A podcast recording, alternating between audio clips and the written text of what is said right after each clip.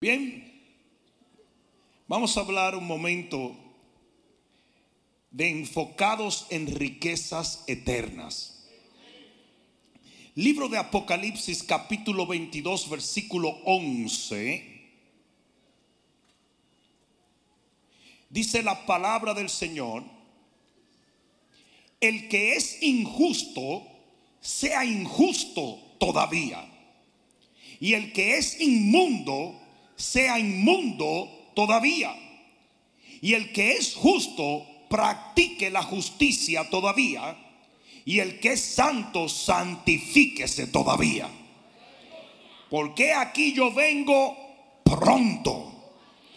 Y mi galardón conmigo para recompensar a cada uno según sea su obra. ¿Cuántos pueden decir amén a esto?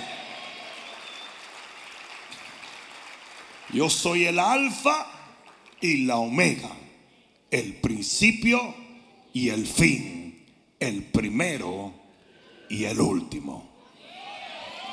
Aleluya. Gracias te damos, Padre, por tu palabra, Santo Espíritu del Señor.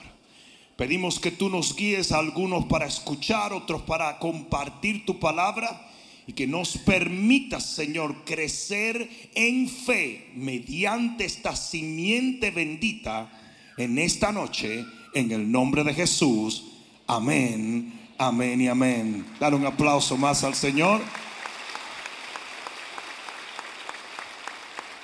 Y puedes sentarte.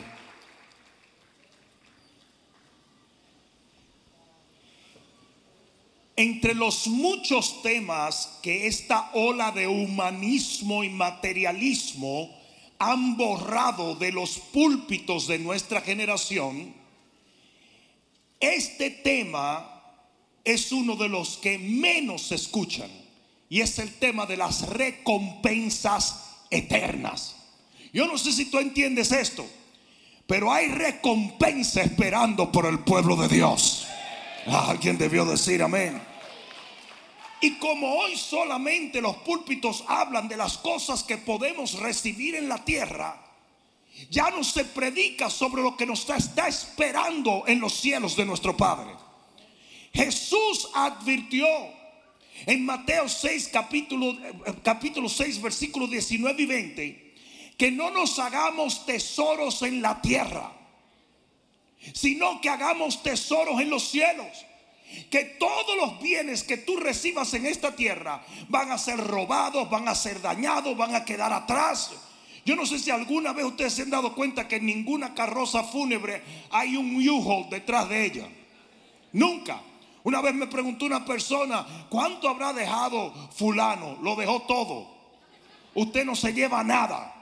Y lo que el Señor Jesús dijo en el capítulo 6 de Mateo fue, no te hagas tesoros en la tierra, pero sí puedes hacer tesoros en los cielos. ¿Qué está tratando de decir Jesús? Que nosotros podemos acumular bienes o bendición o galardón o como te dé la gana de llamarlo en el cielo. Mira que dijo tesoros. ¿Y qué son los tesoros? Tesoros es cuando tú vas acumulando bienes y se van convirtiendo en una fortuna. Y lo que Jesús dijo es que tú puedes hacer tesoros en los cielos. Que de la misma manera que un hombre puede ir depositando en una cuenta de banco o comprando bienes y haciendo lo que se llama un net worth. De la misma manera que alguien lo hace en la tierra, usted lo puede hacer en el cielo. Alguien debió entender. La diferencia está en que lo que usted tiene en el cielo no se lo va a robar nadie, no se lo va a quitar nadie. La tragedia es que hay mucha gente rica en la tierra que no tiene nada en los cielos. Y hay muchos que no tienen mucho en la tierra, pero sí tienen mucho en los cielos. Alguien debió decir amén. En el libro de Colosenses, en el capítulo 3 y en el versículo 1, y me voy a mover en varias escrituras para poder dejar por asentado este punto, ya que no se habla tanto ni se discute tanto en este día. Pero en el libro de Colosenses capítulo 3 versículo 1 dice, si pues habéis resucitado con Cristo, ¿cuántos resucitaron con Cristo? buscar las cosas de arriba donde está Cristo sentado a la diestra de Dios. Si nuestra preocupación debería estar en lo que está allá arriba, no en lo que está aquí. Dice, poned la mira en las cosas de arriba y no en las de la tierra. Porque habéis muerto y vuestra vida está escondida con Cristo en Dios. La idea es que nosotros estemos pendientes a las cosas del cielo y no en la tierra. Y eso es algo que ya no se habla porque estamos viviendo en una época extremadamente materialista y humanista. Y esto ha contaminado la iglesia de Cristo. El 80% de las prédicas de los púlpitos hoy en día se están hablando de lo que podemos obtener en la tierra, pero no se habla de lo que podemos obtener en el cielo. Nosotros debemos vivir a la expectativa de lo que vamos a tener cuando esta vida quede atrás. ¿Cuántos dicen amén? ¿Y por qué es tan importante eso? Qué bueno que lo pregunta. Porque en el libro de Hebreos, en el libro de Hebreos, en el capítulo 11 y en el versículo 24, la Biblia nos enseña esto. Por la fe Moisés, hecho ya grande, rehusó llamarse hijo de la hija de Faraón, escogiendo antes ser maltratado con el pueblo de Dios que gozar de los deleites temporales del pecado, teniendo por mayores riquezas el vituperio de Cristo que los tesoros de los egipcios. ¿Por qué? Porque tenía puesta la mirada en el galardón. ¿Alguien está entendiendo? Enséñame un cristiano que tiene sus ojos puestos en las riquezas del cielo, en el premio, en lo que Dios nos va a dar cuando nosotros seamos fieles aquí. Y te voy a enseñar el cristiano más fiel en la asignación que ha recibido de parte de Dios. Dice que Moisés atravesó por vituperio, rechazó riquezas humanas, todo porque él tenía puesta la mirada en un galardón eterno. Y la razón por la cual el diablo quiere distraerte de tu premio eterno, del concepto de que vamos a ser recompensados eternamente, es para que tú pienses que lo que tú tienes aquí es todo lo que vas a tener. Y por eso el 80% de los cristianos hoy en día se pasan la vida buscando cómo prosperar. Yo creo en la prosperidad. Pero yo creo mucho más en el valor que tienen las cosas eternas. Dile que está a tu lado, eso es para ti, papá. Eso es para ti. Jesús, nuestro Señor, practicó lo mismo. Su, su mente, su mira, sus ojos estaban puestos en las riquezas eternas y no en las terrenales. En el capítulo 12, allí mismo del libro de Hebreos, en el versículo 2, mira lo que dice. Puesto los ojos en Jesús, el autor y el consumador de la fe, el cual por el gozo puesto delante de él, mira lo que está diciendo. Jesús tenía un gozo puesto delante de él. ¿A qué se refiere? A cuando él fuese levantado a la diestra del Padre. Dice, por el gozo puesto delante de él, sufrió la cruz menospreciando lo propio y se sentó a la diestra del trono de Dios. O sea que cuando Jesús estaba atravesando por momentos difíciles, incluyendo la cruz, incluyendo el vituperio de Cristo, él tenía sus ojos puestos en la recompensa que venía después de cumplir lo que su padre había querido que él hiciera.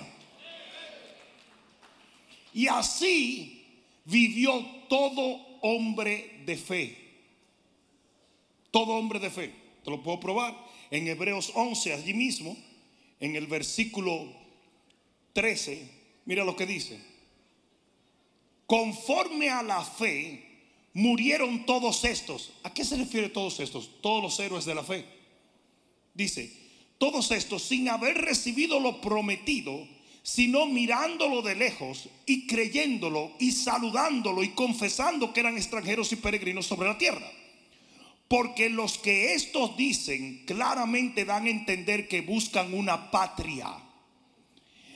Pues si hubiesen estado pensando en aquella de donde salieron, ciertamente tenían tiempo de volver. Pero anhelaban una mejor, anhelaban una mejor.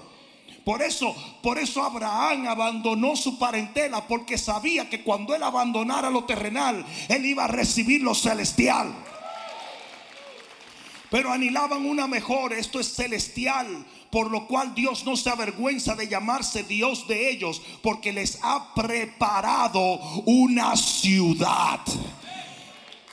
Entonces mira lo que mira lo que nos está enseñando la palabra, que todos los hombres de fe con una fe genuina vivían desechando los bienes terrenales, pero con los ojos puestos en la recompensa celestial. Y esa es la manera en que nosotros tenemos que aprender a vivir.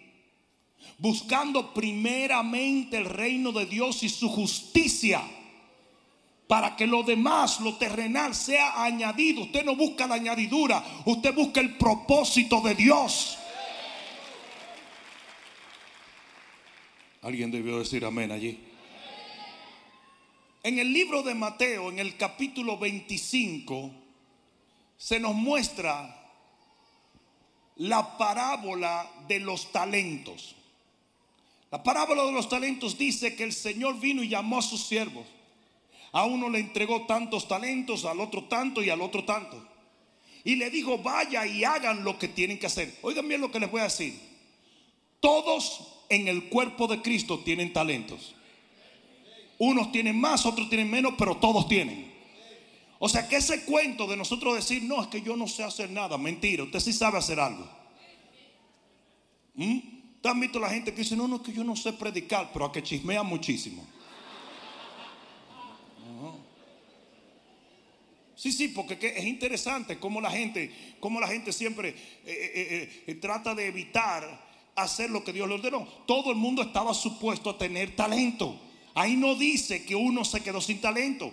Dios le entregó talento de acuerdo a su capacidad, pero le entregó a todos talentos. Usted tiene talentos para ser usado por Dios y alcanzar las almas.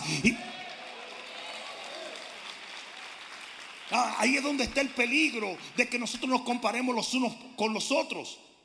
Ahí es donde está el peligro. ¿Por qué? Porque el talento del que está al lado tuyo no es el tu talento. No sé si me están entendiendo. Y lo peor que usted puede hacer es comparar, decir, yo quiero cantar como fulano, yo quiero predicar como fulano. No, usted haga lo que usted tiene que hacer como usted lo hace. Porque usted no va a dar cuenta por fulano ni por mengano, usted va a dar cuenta por usted.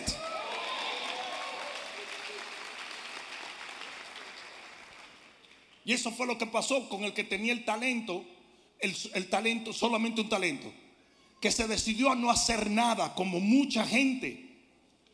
Y dice que literalmente escondió el talento. Ahora, dice que cuando el Señor vino, oye esto, recompensó a los que fueron fieles en usar su talento y maldijo al que no lo usó. Entonces, el principio que nos enseña esta parábola es que tus obras en la tierra te harán ganar o perder eternamente. Y esa es una parábola escatológica. Por eso la escritura que yo usé para abrir este estudio fue cuando el Señor dijo, he aquí yo vengo pronto a recompensar a cada uno de acuerdo sea su obra. Usted va a ser juzgado o usted va a ser recompensado de acuerdo a lo que usted haga eternamente. Yo voy a dejar que eso le baje por ahí, por el pecho, a dos o tres. ¿Cómo? En el tribunal de Cristo. Quizá para algunos de ustedes esto que voy a decir es completamente nuevo, para otros no. Pero va a haber lo que se llama un tribunal. El tribunal es literalmente cuando los soldados salen de una guerra, tienen que comparecer delante de un tribunal para ser recompensados con medallas o para ser encarcelados por crímenes de guerra. Y nosotros no vamos a tener que ir a un juicio por el pecado, porque nuestro juicio cayó sobre Jesús. Pero nosotros sí vamos a tener que comparecer en el tribunal de Cristo para darle cuenta a Él de cada talento que nosotros usamos o dejamos de usar para Él. Libro de Romanos capítulo 4. Rapidito, ¿están aprendiendo algo? Libro de Romanos capítulo 4 y versículo, perdón, capítulo 14 y versículo 8. Romanos 14, 8. Gracias, Señor.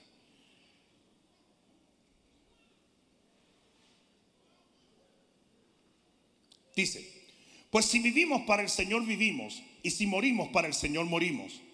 Así pues sea que vivamos o muramos, del Señor somos.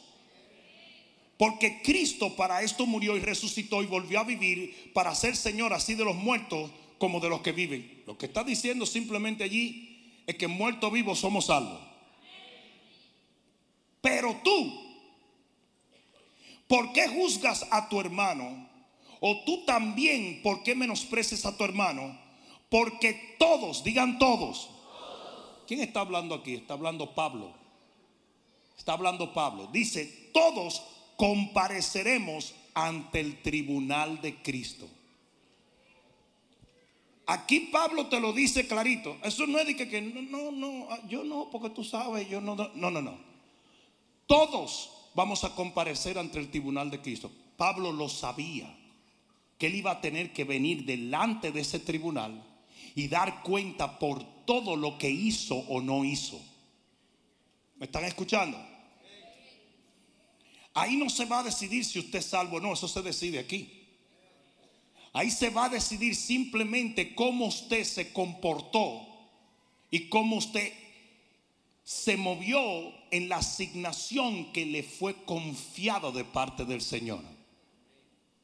La Biblia habla de atalayas y dice que si el atalaya le dice al pecador, ah, eh, si sigues caminando en ese pecado vas a morir, dice que si no se arrepiente el pecador, morirá en su pecado, pero tú, el atalaya, habrás librado la sangre de él de tu mano porque le avisaste.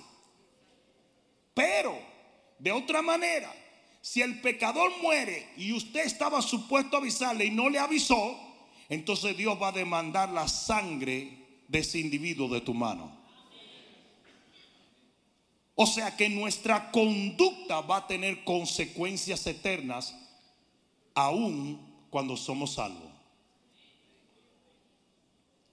Segunda de Corintios capítulo 5 versículo 10. Segunda de Corintios capítulo 5 versículo 10. Porque es necesario, digan necesario, que todos nosotros comparezcamos ante el tribunal de Cristo. Eso es necesario. Eso va a pasar. Dice, para que cada uno reciba según lo que haya hecho mientras estaba en el cuerpo, sea bueno o sea malo. ¿Tú estás oyendo eso? Ah, pero que yo no sabía, pero ahora lo sabe.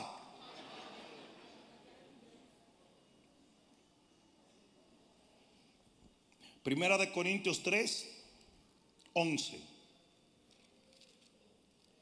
Y esta es la mecánica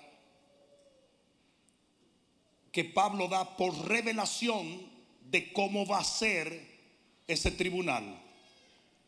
3.11, primera de Corintios dice, porque nadie puede poner otro fundamento que el que está puesto, el cual es Jesucristo. ¿Entendieron eso? Déjame explicártelo. El fundamento de tus obras tiene que ser Cristo. Todo lo que usted hace sin tener a Cristo como fundamento, usted lo está haciendo vamos a decir en la arena, es una buena analogía, pero aquí menciona hojarasca, paja. ¿Están entendiendo eso? Entonces mira esto. El fundamento es Cristo.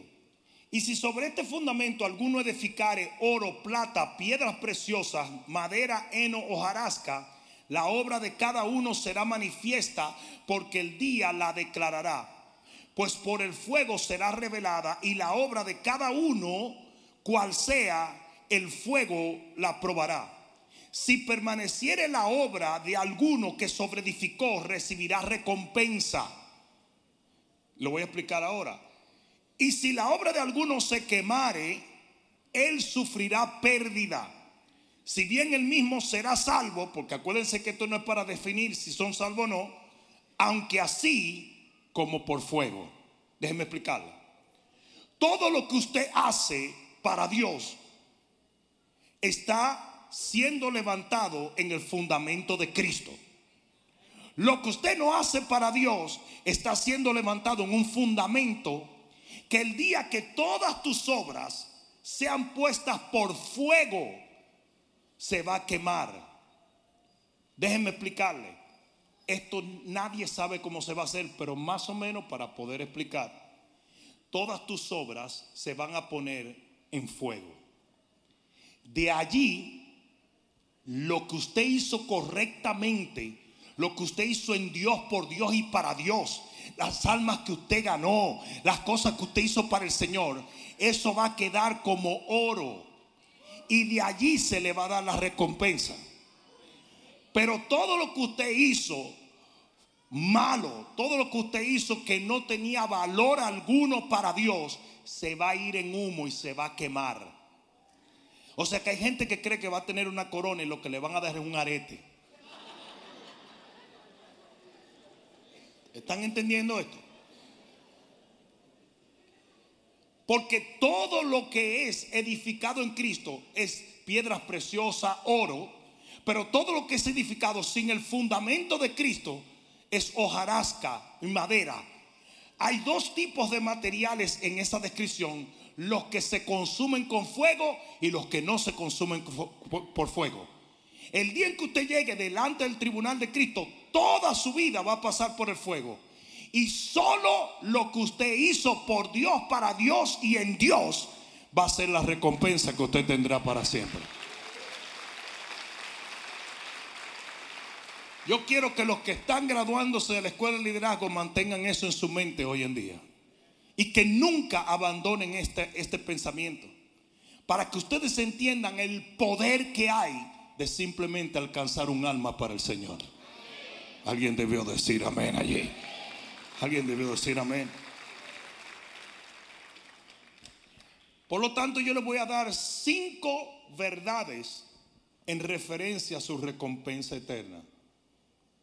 Cosas que ustedes deben saber por la palabra para poder ubicarse en un estilo de vida que aumente recompensas eternas.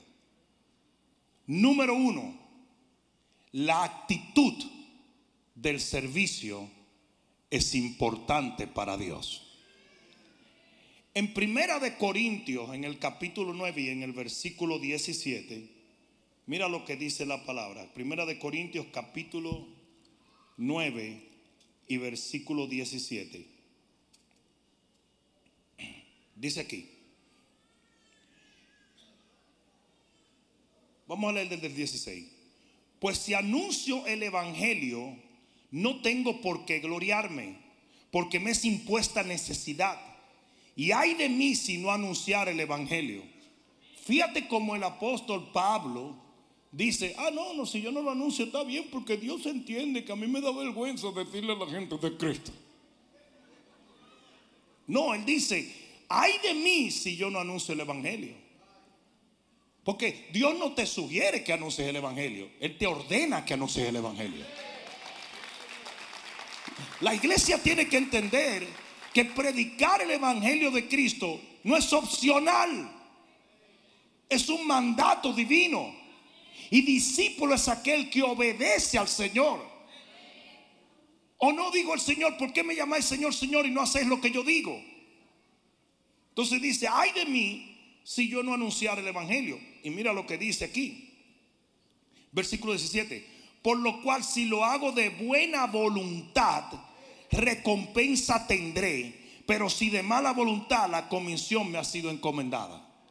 O sea, que usted no solamente tiene que predicar el Evangelio, usted tiene que hacerlo de buena gana.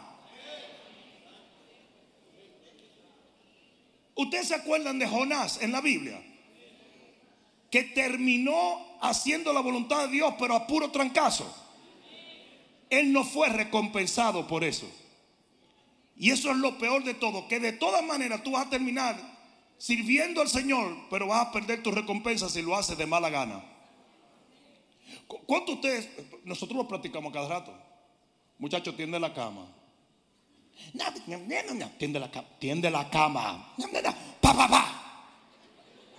Porque más bienaventurado que recibir.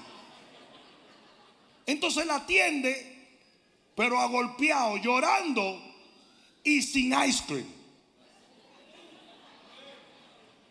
Cuando, cuando se le dijo que la atendiera, él podía recibir una recompensa por obedecer. Pero después, a golpe, la va a tener que tender y ya tú te descalentaste y no le va a dar nada. Y así mismo pasa con la comisión que Dios nos dio. Usted tiene que tener una actitud correcta para servir a Dios. Eso de que un líder te diga a ti que traiga el refrigerio y tú traes tres pastelitos mojosos. Dos de ellos están mordidos porque te dio hambre en la I-95 y una Coca-Cola abierta.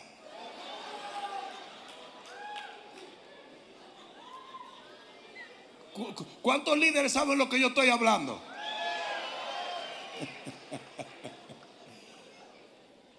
Te dieron un chance para que eh, pues, tomara las ofrendas y llegaste con un peinado a los Boy George y, en chancleta y, no, ¿qué es eso? Y llegaste tarde. No, usted tiene que aprender a hacer las cosas de buena gana. Deuteronomio 28, 47. Mira lo que dice el Señor. Esto es una sentencia que Él le dio al pueblo de Israel. Por cuanto no serviste a tu Dios con alegría, servirás a tus enemigos. Oye eso. Y lo hizo con el pueblo de Israel. Ah, tú no vas a creer al espíritu de verdad. Le voy a mandar un espíritu de mentira para que a ese le hagan caso. No sé si me están entendiendo. Usted tiene que estar alegre del privilegio tan grande que es servirle a Dios y eso tiene recompensa.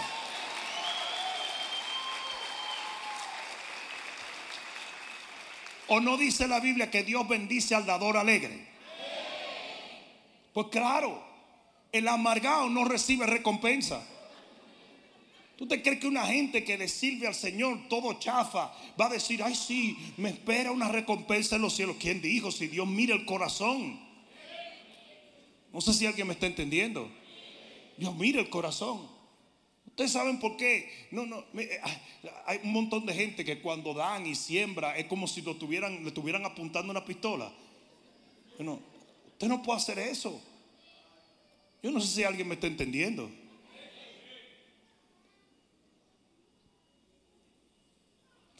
¿Alguna vez, usted sabe que los muchachos de uno, yo no sé si los muchachos de ustedes eran así, pero los míos, eh, eh, uno le quería quitar un pedazo de un pastelito y se ponían bravos. Tú lo llevabas a McDonald's y le compraba un Happy Meal. Y tú sabes que esa grasa como que llama. Y tú estás en el carro. Pero los muchachos tienen seis nuggets. Tú quieres uno con tres papitas. No, no es que tú quieres el juguete, tú quieres un nogue. Y el muchacho de porra este te dice que no.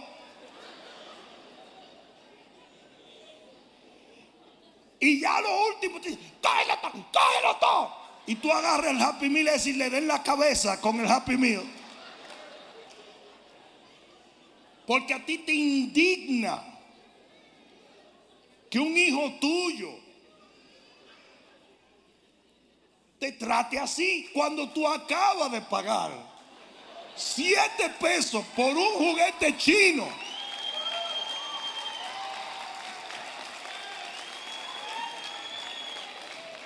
Usted sabe lo que yo estoy hablando. Dios, Dios no juega eso, mano. Usted para servirle a Dios tiene que hacerlo con la actitud correcta. Usted nunca será recompensado por ello. Nosotros no perseguimos líderes en esta, en esta iglesia. Nosotros no perseguimos líderes. Si tú, si tu líder te persigue, está tostado. Claro, mano. Porque ¿quién va a perseguir? Uh, uh, no, no. Aquí se sirve por amor a Dios.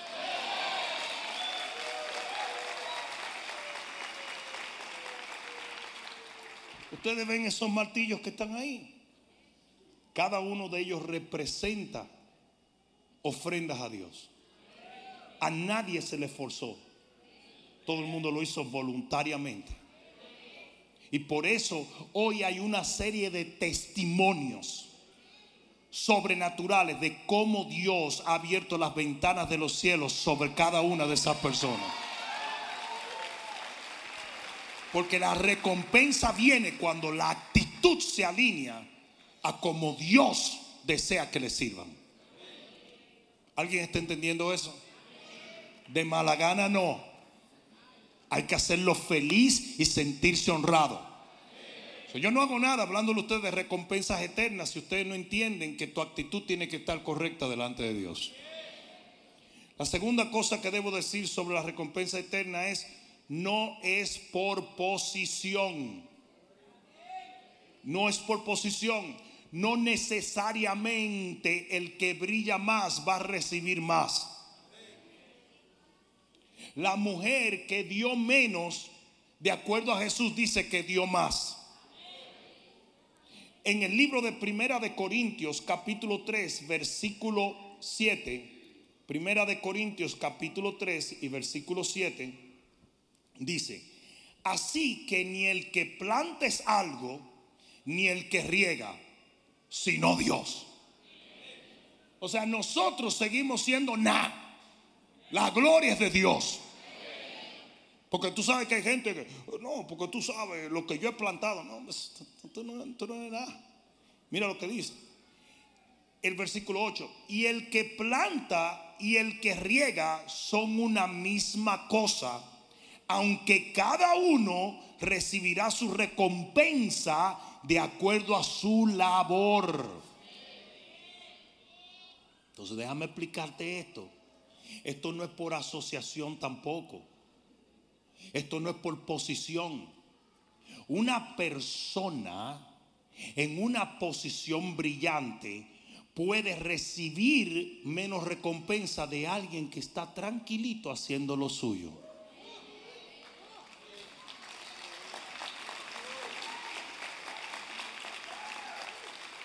¿Mm?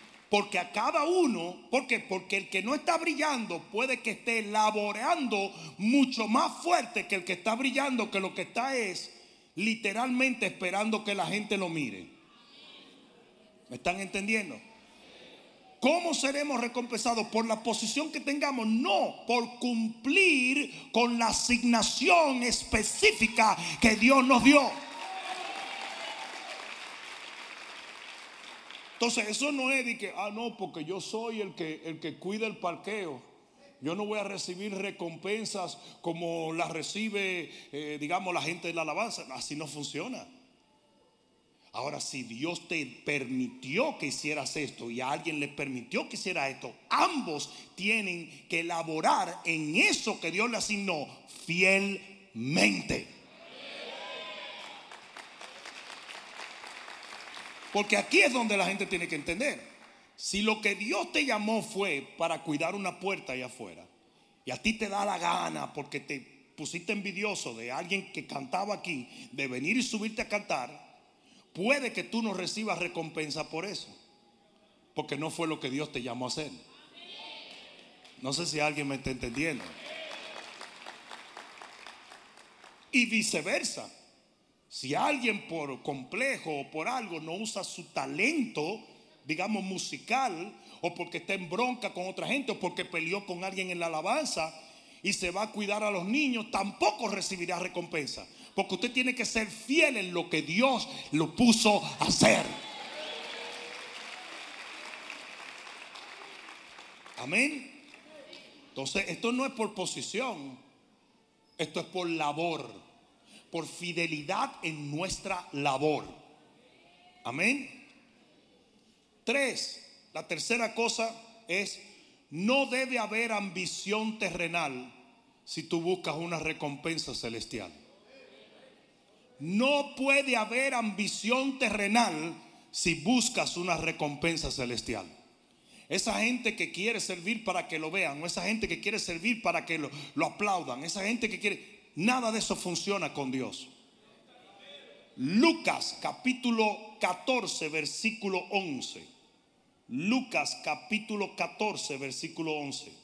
Mira lo que dice la palabra. Y este es el Señor enseñando este principio de recompensa. Lucas 14, 11. Porque cualquiera que se enaltece será humillado, y el que se humilla será enaltecido. Dijo también al que le había convidado, cuando hagas comida o cena, no llames a tus amigos, ni a tus hermanos, ni a tus parientes, ni a los vecinos ricos, no sea que ellos a su vez te devuelvan, te, vuelvan a convidar y seas recompensado. Mas cuando hagas banquete, llama a los pobres, a los mancos, a los cojos y a los ciegos. Y serás bienaventurado porque ellos no te pueden recompensar.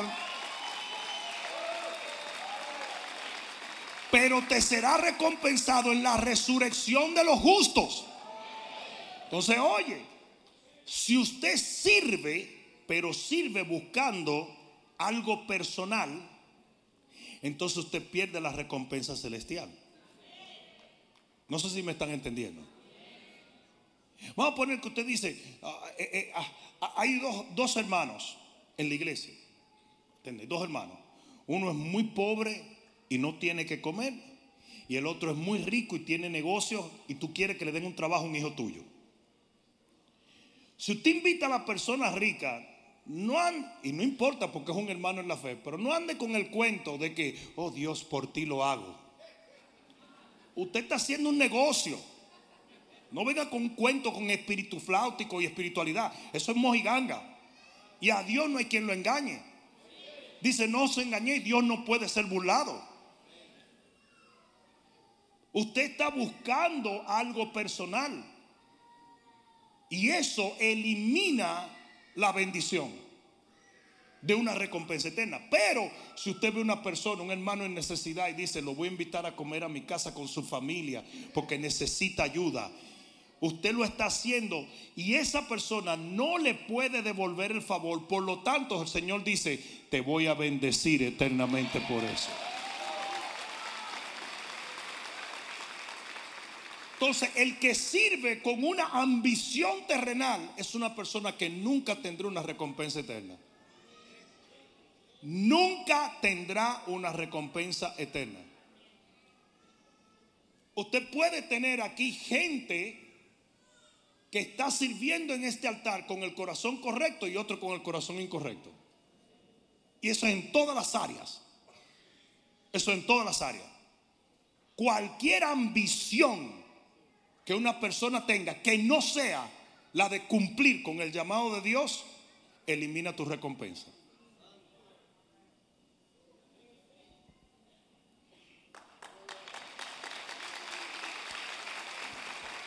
Mateo 6 dice, no ayunes, no ores, no le deja a nadie como lo hacen los hipócritas fariseos, que lo hacen para ser vistos por los hombres, porque de cierto ya tienen su recompensa.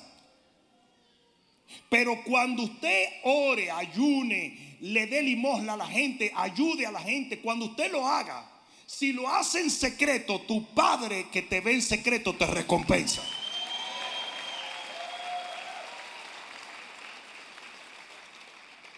Y Mateo 5 dice, si tú amas a los que te aman, ¿qué, qué, recompensa vas a tener? Si eso es lo que hacen los impíos. Aprende a amar y a bendecir a los que te ultrajan, te persiguen, te escupen, te detestan. Entonces, usted tiene que aprender a servir a Dios sin ninguna esperanza de remuneración terrenal. Miren, hay un principio. Hay un principio que dice que si usted siembra en la iglesia, usted cosecha. Pero ese no debe ser el motor por lo cual usted siembra. ¿Me escucharon? Ese no debe ser el motor.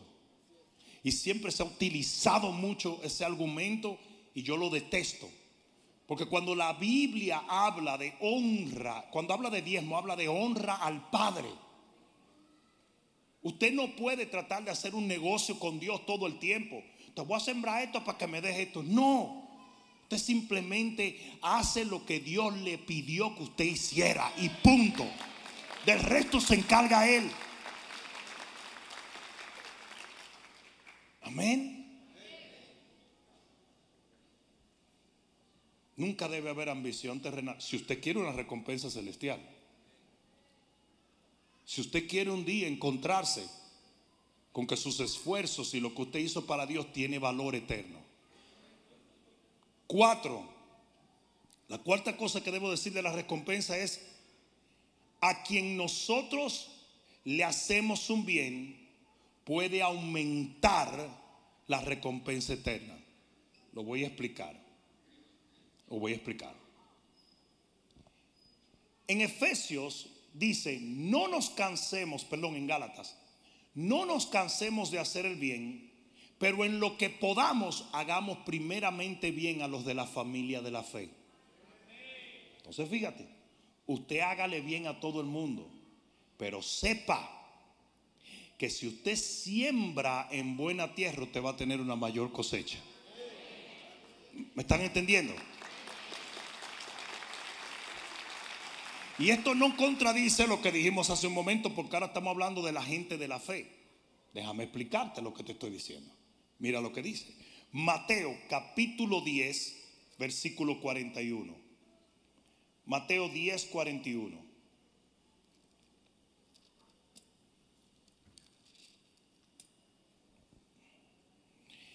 El que recibe a un profeta, por cuanto es profeta, recompensa de profeta recibirá. Y el que recibe a un justo, por cuanto es justo, recompensa de justo recibirá. Y cualquiera que dé a uno de estos pequeñitos un vaso de agua fría, solamente por cuanto es discípulo de ciertos digo que no perderá su recompensa. O sea, que hay gente claves que Dios quiere que tú bendigas en momentos específicos que van a desatar recompensas eternas en tu vida.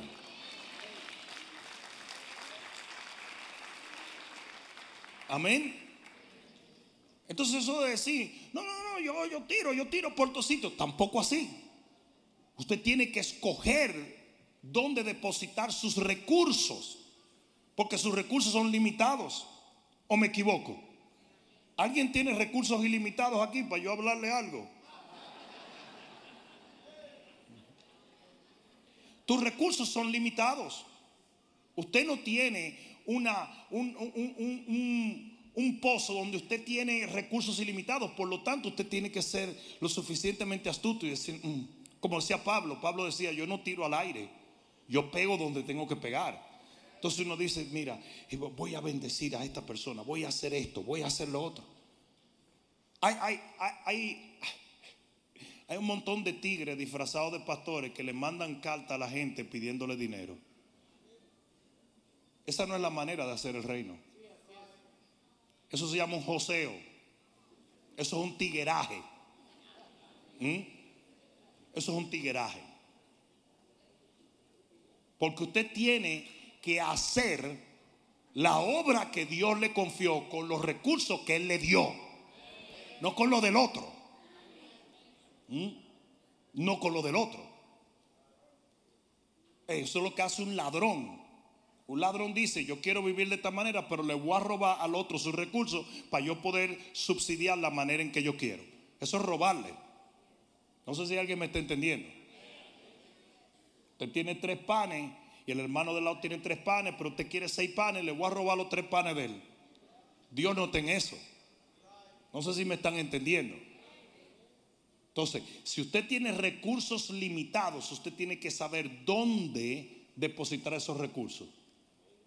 Porque hace mucha diferencia. Si lo deposita, por decirle así, si lo deposita en profeta, recibe recompensa de profeta. Y yo no creo que hay que explicarle a ustedes que la recompensa de profeta es más alta que la recompensa de justo. Y la recompensa de justo es más alta que la recompensa de los pequeños. Entonces usted tiene que ser lo suficientemente sabio si usted quiere recompensas eternas. Recuerden que estamos hablando de recompensas eternas. Todas estas escrituras la humanizan demasiado. Estamos hablando de recompensas eternas.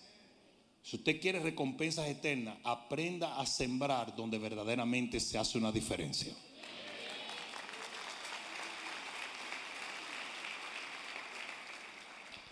Y finalmente, la quinta cosa que voy a hablar sobre las recompensas es que el grado de dificultad para servir al Señor aumenta el premio divino. Libro de Mateo, capítulo 5 y versículo 10. Dice, bienaventurados los que padecen persecución por causa de la justicia. Entendieron que por causa de la justicia, ¿verdad? Dice, de la justicia de Dios, no es que la justicia lo anda persiguiendo, porque... Porque de ellos es el reino de los cielos. Bienaventurados sois cuando por mi causa os vituperen y os persigan y digan toda clase de mal contra vosotros, mintiendo. Porque hay mucha gente que siempre dice, no, todo el que habla mal de mí eh, eh, eh, es del diablo. No, a veces están hablando la verdad. ¿Mm? Gozaos y alegraos, porque vuestro galardón es grande en los cielos. O sea, lo que está diciendo el Señor aquí es que mucha gente le va a servir a Él sin tener mayores problemas. Pero hay momentos donde los que le sirven al Señor correctamente van a tener persecución, van a tener problemas. Pues Él dice, cuando tú me sigas sirviendo a mí, a pesar de toda la persecución, yo voy a aumentar tu galardón en los cielos.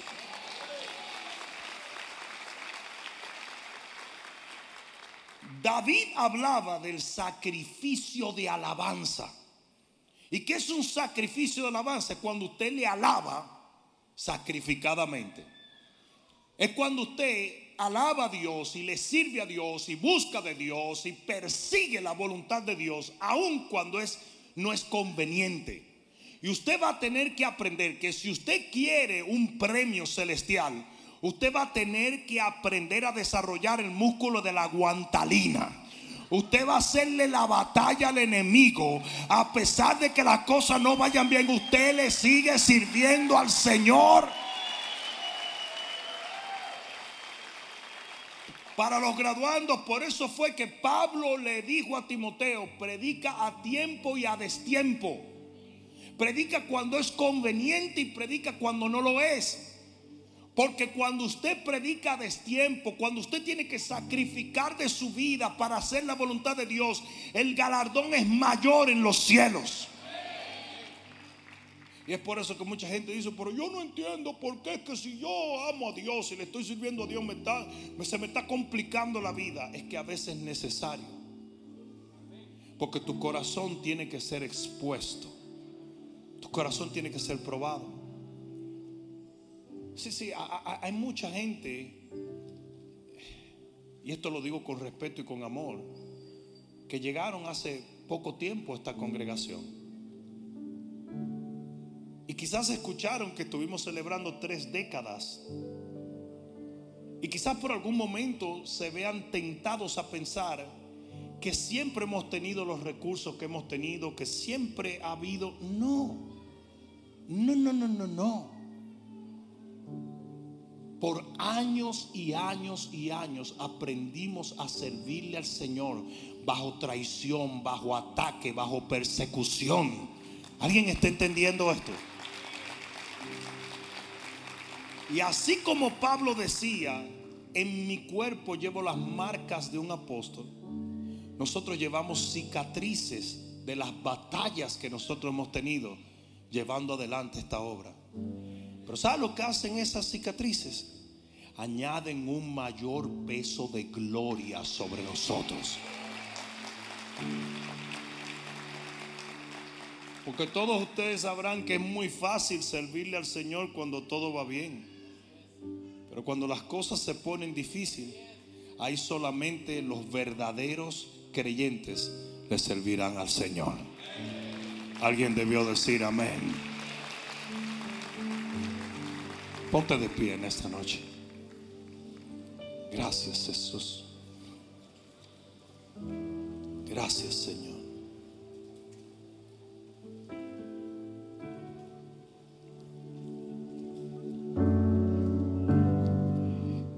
En Primera de Corintios 9, esta escritura la voy a dejar para terminar en este día. En el versículo 24.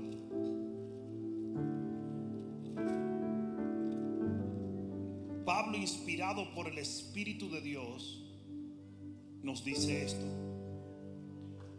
¿No sabéis que los que corren en el estadio, todos a la verdad corren, pero uno solo se lleva el premio?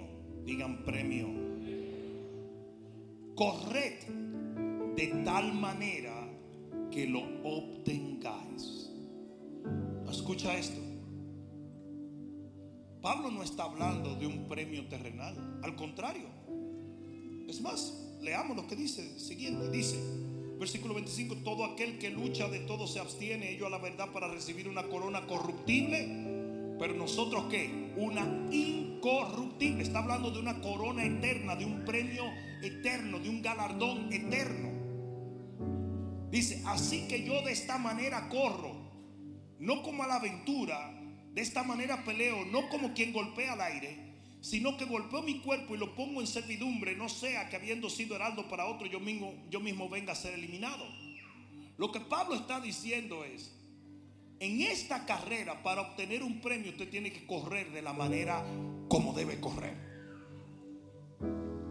Hay mucha gente que se pasará la vida metido en el contexto del reino y al llegar al final del camino, al llegar al tribunal, se dará cuenta que nada de lo que hizo provocó galardones eternos. Y eso es muy lamentable. Pablo dice, usted tiene que identificar cómo usted está corriendo. Usted tiene que asegurarse de correr de tal manera que al final del camino usted obtenga su premio. Hay iglesias que literalmente en el día del tribunal de Cristo se quedarán desprovistas. Son iglesias que no ganan almas, son iglesias que no tienen el más mínimo peso en el corazón por la asignación de la gran comisión. Y los creyentes de esas iglesias están convencidos de que están haciendo la voluntad de Dios cuando en realidad están corriendo a la aventura. Porque no están corriendo de acuerdo a lo que Dios ordenó que corramos.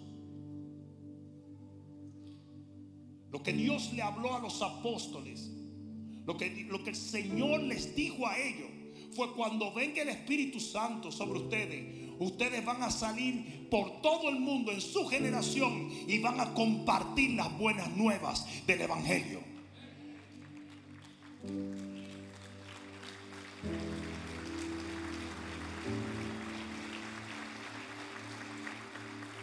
No hubo otra comisión sino esa. Y al último apóstol vivo que fue Juan, fue que le dijo, Juan, yo vengo pronto a pagarle a cada uno de acuerdo como fue su obra en lo que yo les dejé haciendo. La iglesia tiene que llegar al convencimiento y al entendimiento de que todos nosotros vamos a comparecer ante el tribunal de Cristo. Y le vamos a tener que dar cuenta a Dios de cómo usamos, cómo vivimos, cómo ganamos o cómo perdimos. Y en ese día Yo no sé tú, pero yo quiero ser hallado digno de una corona eterna.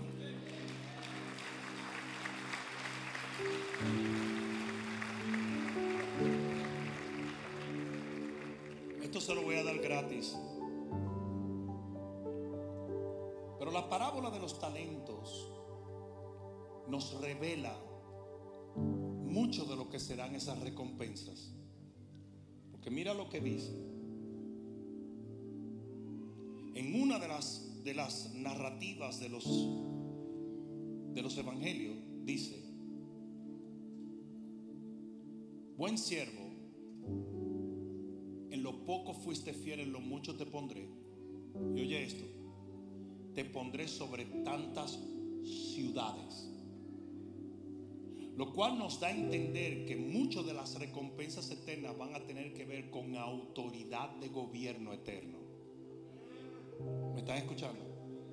Porque mucha gente ahorita dice, no, es el tamaño de la casa que vas a tener en la Nueva Jerusalén. Señores, la vanidad del hombre va a quedar atrás. Esas son, cosas que no tienen valor en la eternidad. ¿Me están entendiendo? ¿Ustedes creen que Jesús andaba en un burriquito porque no hubiese podido vivir en un palacio? No. Es que en el contexto de la eternidad, lo que nosotros creemos que es importante aquí, las riquezas y tesoros de esta tierra, no valen nada. No sé si me están entendiendo. Lo único que yo quiero que quede en el corazón de ustedes es que yo no estoy hablando de ustedes de que vamos a tener una cuenta de banco y vamos a tener muchas monedas de oro y vamos a tener una casa como la de Bill Gates allá. ¿Qué tontería es esa? Vamos a tener autoridad para servir a Dios por la eternidad.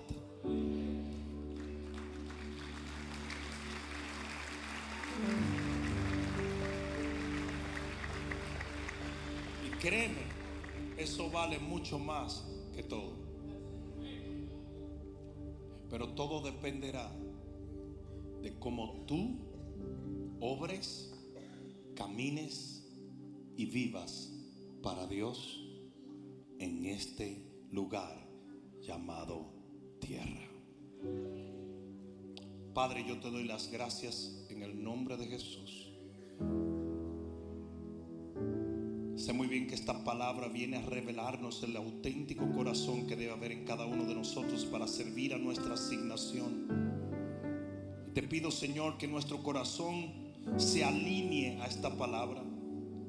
Y que en este día, esta noche tan especial, Señor, donde estos graduandos reciben su primer paso dentro del ministerio, donde se deciden a poner la mano en el arado y servirte, Señor, con todo el corazón que sus corazones desde el primer paso en el ministerio estén alineados a una visión de recompensa eterna. En el nombre poderoso de Jesús. Ah, yo quiero que terminemos orando en el altar, pero yo quiero que me le den prioridad a todos los graduandos. Yo quiero que vengan un momento aquí.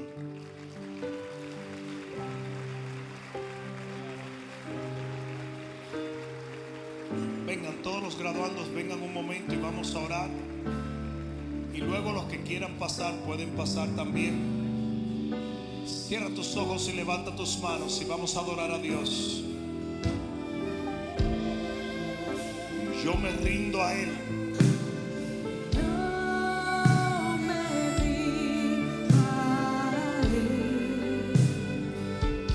Aleluya. Gracias, Señor.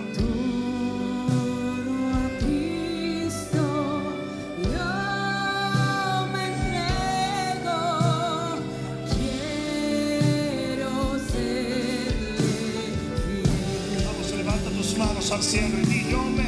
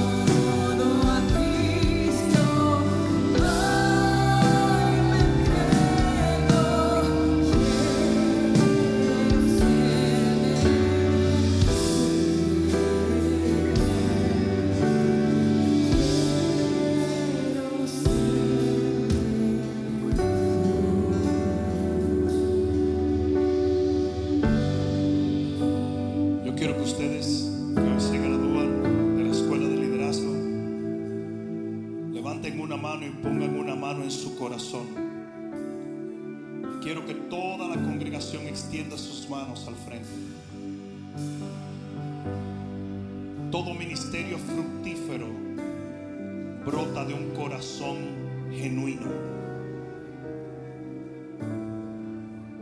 Y Padre, en este momento yo te pido que tú crees un corazón lleno de pasión por las almas.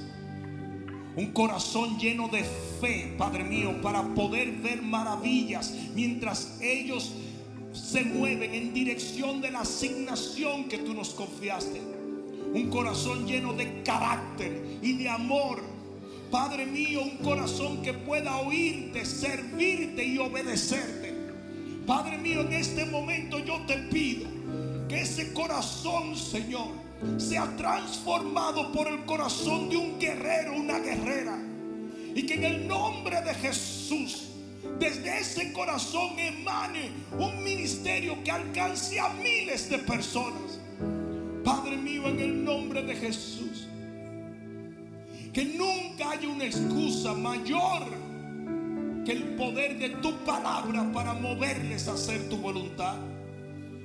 Y que la fortaleza de tu espíritu, en el nombre de Jesús, les dé la habilidad para correr donde otros caminan, para arrebatar donde otros lo piensan y para hacer lo que otros nunca se atrevieron a hacer en tu nombre y para tu gloria. En el nombre de Jesús. Ahora tócalos, Señor, y llénalos de tu Santo Espíritu. Llénalos de una unción, Padre mío que los lleve de gloria en gloria, de poder en poder, de victoria en victoria, Padre mío, en el nombre de Jesús. Ahora llénalos, Señor, de la cabeza a los pies, llénalos en el nombre de Jesús. Y llévalos, Señor, a hacer tu voluntad. En el nombre poderoso de Jesús. que lo crea, diga amén. Amén. amén.